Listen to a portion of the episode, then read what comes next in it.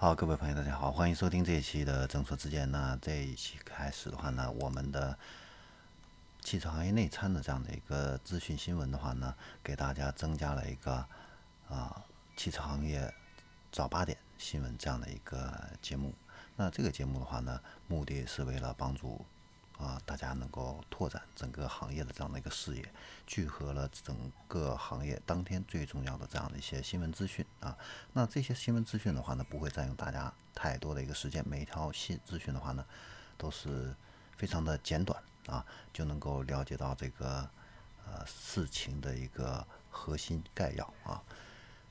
那首先啊，我们就开始我们今天的早八点新闻。首先，我们来看一下整车。这个方面的一个资讯，那福特呢？电动汽车近日呢，在北京、成都、青岛、深圳、东莞这五个城市呢，同时开业了五家城市店。那到目前为止的话呢，现在在在全国已经有九家城市店。那今年福特呢，还要计划在全国开设二十三个城市店，覆盖华北、华东、华南、西南这样的一些。核心的新能源，呃，用户的这样的一个区域。那按照规划的话呢，它的 Mustang Mac E 这款车型的话呢，会在秋季开启预定，然后在今年年底进行一个交付。然后我们再来看一下奇瑞，奇瑞的话呢，现在呃近日呢跟京东方科技集团的话呢，在北京签署了一个战略合作协议。那双方的话呢，会在车载智能座舱。还有前瞻技术的一个共研，以及智慧场景的一个解决方案这方面的话呢，展开一个深入的一个合作。然后我们再来看一下丰田，丰田的话呢，近日有一个新的动作，这个动作还比较大，就是它宣布皇冠正式成为丰田旗下的一个高端旗舰品牌。同时呢，这个皇冠这个品牌旗下的陆放还有威尔法两款车型的话呢，也会正式推出。那其中，皇冠陆放的话呢，会在今年的八月十八号正式上市。那长城汽车的话呢，哈佛品牌啊，日前呢正式登陆了埃及市场，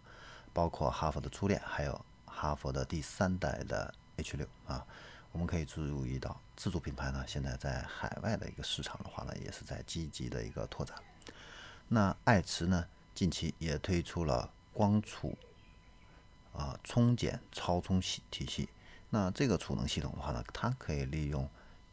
夜间低谷电价呢进行一个储能。那在充电高峰期间的话呢，通过储能和市电一起呢，为充电站来供电，满足高峰期的一个用电需求，实现削峰填谷。那即使在电网断电的时候啊，这个储能系统呢，仍然可以为客户呢来提供充电的一个服务。那接下来的话呢，我们再来看一下，呃，新公布的一些呃车企的销量情况。首先是捷豹路虎，捷豹路虎的话呢，在今年上半年呢，它总共累计销售了五万四千辆车，同比增长了百分之五十二。那截止今年六月的话呢，捷豹路虎中国已经实现了十个月的一个同比增长。那路虎品牌的话呢，在今年上半年更是实现了百分之六十三的一个同比的高增长。那保时捷的话呢，在今年一到六月份呢，全球啊交付量的话呢，同比增长是百分之三十一啊。其中的话呢，中国总共是交付了四万八千辆车，同比增长呢是百分之二十三啊。然后我们再来看一下新能这个造车新势力这一块，理想汽车的话呢，近日啊向港交所提交了这样的一个上市申请啊，跟小鹏一样啊。也是要在美国和香港进行一个双重上市啊。那如果一切顺利的话呢，理想汽车可能会在八月底左右在香港挂牌上市。然后就是威马汽车，威马汽车的这个销量啊，有好几个月都没有公布了啊。那很多人呢都猜测威马汽车的这样的一个销量啊，是不是不是太理想，所以呢不方便公布。那日前的话呢，威马汽车的 CEO 啊沈辉。也公开的回应了，就是目前呢，威马汽车的一个销量是稳定在三千辆以上。那前五个月的一个销量同比呢，增长都是在百分之一百以上啊。威马汽车呢，并没有掉队啊。那接下来的话呢，我们再来看一下新能源这方面的一个资讯。那日前的话呢，呃，蜂巢能源在江苏举行了首款的无钴电池量产下线的一个仪式。那这个呢是全球第一款无钴电池啊，而且呢正式实现了这样的一个量产啊，这个应该说是一个里程碑的一个事件。第二个的话呢，就是特斯拉新型了申请了一个新的专利，这个专利的话呢是使用这个食用盐从矿石里边呢来提取锂的这样的一个工艺，它呢可以让锂提取工艺相关的一个成本降低百分之三十。所以，特斯拉呢，未来呢，在二零二二年左右的时候，还会推出一款新的这样的一个电池啊。那这个电池的话呢，它的这个能量密度会能量啊，可以提升百分之将近二十啊。但是成本的话呢，预计可能会降低百分之五十啊。这个会是一个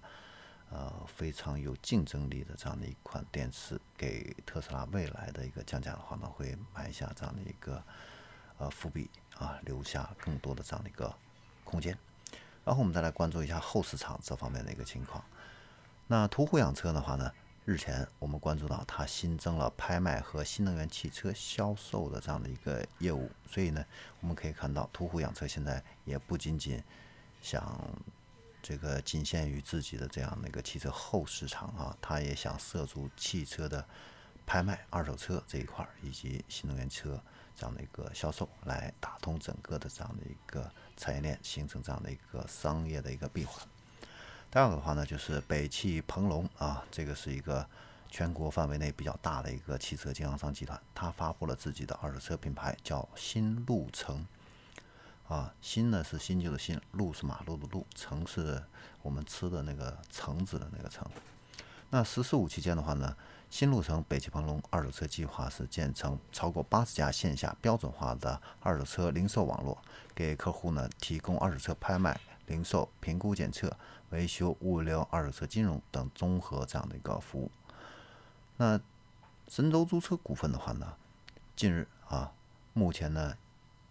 已经过户给了安博凯子公司，完成了这样的一个私有化啊。神州租车的话呢，至此。也从香港的联交所退市。以上的话呢，就是今日的啊汽车行业早八点新闻，那就给大家分享到这里，我们下期再见。